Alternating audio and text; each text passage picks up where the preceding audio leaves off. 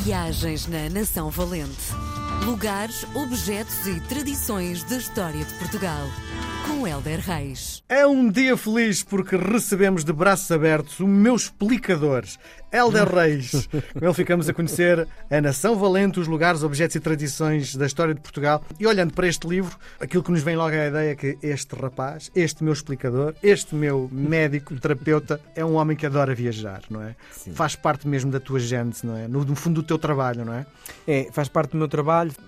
Eu, desde pequenino, que fui embrulhado na paixão da viagem, porque o meu pai era chefe de estação e, portanto, os comboios faziam parte da minha vida. E se há meio transporte que nos remete para imensas viagens e, e viagens de sonho, é, é o comboio. E nós viajávamos bastante também. Os meus pais gostavam de, de me levar a determinados sítios e era eu muito novo. Portanto, eu desde cedo, e recomendo, eh, assim as pessoas possam e tenham possibilidades financeiras para isso, levem os vossos filhos a viajar assim que eles tenham uma idade de entendimento eh, razoável, porque hum, são memórias que ficam para sempre. E daí eu tornei-me assim, de facto, um apaixonado por sair de casa. Sim. Nostalgia mais uma vez patente na emoção do nosso Helder. Quais foram os lugares, eh, na tua, na tua perspectiva, que mais te marcaram? Que no fundo, não querendo fazer aqui um roteiro turístico, não é nada disso, mas no fundo, e que tu és tão emocional, se tivesse que escolher o sítio mais emocional por onde passaste. Em Portugal, Sim. Olha, eu eh, honestamente em Portugal não abdico de nenhuma praia. Ou as do norte que não são muito boas para mergulhar, porque normalmente são sempre frias, ou então as do Algarve que são boas para dar uma caminhada à noite de t-shirt, que é uma coisa que no norte não acontece muito.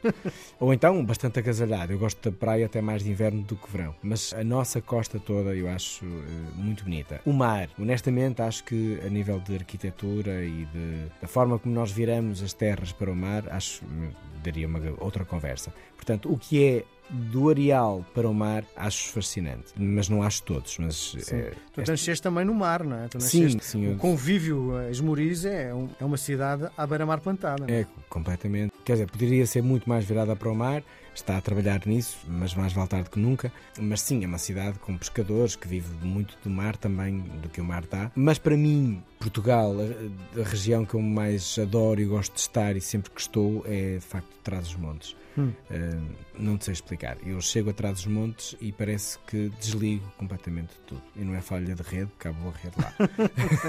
Sim, sim. E hoje, o que é que nos trazes? Olha, hoje trago-te uma realidade que eu gosto muito e que estou preocupado com o futuro dela, que é o comércio tradicional. Eu não sei qual é a solução para que o nosso comércio tradicional continue. Eh, Eu tenho entrevistado muita gente que está a fazer novos projetos de comércio tradicional, mas que tem a vibração de o fazer e tem ao mesmo tempo a preocupação de será que vai dar? Porque nós, não sei, estamos-nos a destituir porque a vida é- é- está rápida, porque não temos tempo, porque os centros comerciais estão abertos até tarde e, e o comércio tradicional não está. E isto, de facto, é preocupante, porque o comércio tradicional faz três coisas impressionantes. Primeiro, divulga-te a cidade, a terra ou o lugar como mais ninguém, porque é lá que estão as coisas locais. E isso é a segunda coisa, porque o comércio tradicional normalmente privilegia as coisas locais e isso não tem preço, não é? E depois tem a proximidade. Quem te está a servir no comércio tradicional vai-te contar uma história. Eu, por exemplo, eu, eu gosto imenso quando estou a viajar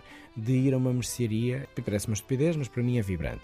Eu adoro ir a uma mercearia eh, e passear para a mercearia para ver os produtos da terra, os que são de lá, não é? E depois falar um bocadinho com a senhora o que é que é. Ah, este é do agricultor dele, isto, isto é delicioso. Ah, este foi aquele senhor que traz, este mel é produzido por aquele senhor. Isto ainda existe, não é um mito, não é uma coisa assim completamente. Existe. Nós temos é de, em vez de entrar numa grande marca, não sei o quê, há ali uma mercearia. Olha que giro, vou até lá. Estou a falar de mercearia, poderia falar, por exemplo, eu gosto em viagens de trazer panos. Eu gosto de comprar um pano e depois dele fazer uma toalha. Sim, Então tenho toalhas do mundo em minha casa. sim. E quando entro numa loja de tecidos, é, é- é tão bonito, todos os objetos antigos, o cortar. E isto é uma memória que deve ser preservada e deve ser transportada para o século XXI. E é fácil ela ser transportada, é tu consumires. Tu ao consumires uma coisa, mesmo que, ah, isto aqui já nem se vê, estás a consumi-la agora, passa-se a ver.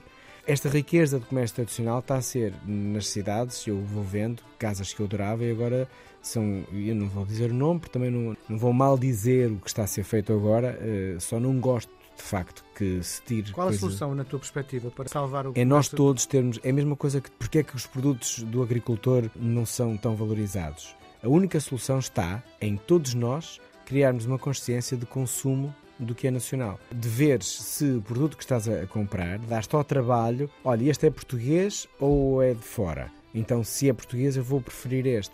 É um bocadinho mais caro, provavelmente.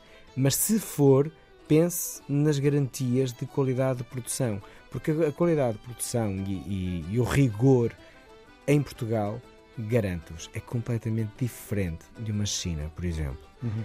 Isso depois pode até influenciar na nossa saúde. Portanto, quanto mais nós consumirmos os bens, sejam os quais forem, eh, num comércio tradicional, num comércio perto de porta, estamos a incentivar imenso tanta coisa boa e tanta coisa diferenciadora. E eu fico muito assustado quando vejo lojas incríveis fechadas a darem lugares uh, a franchisings internacionais.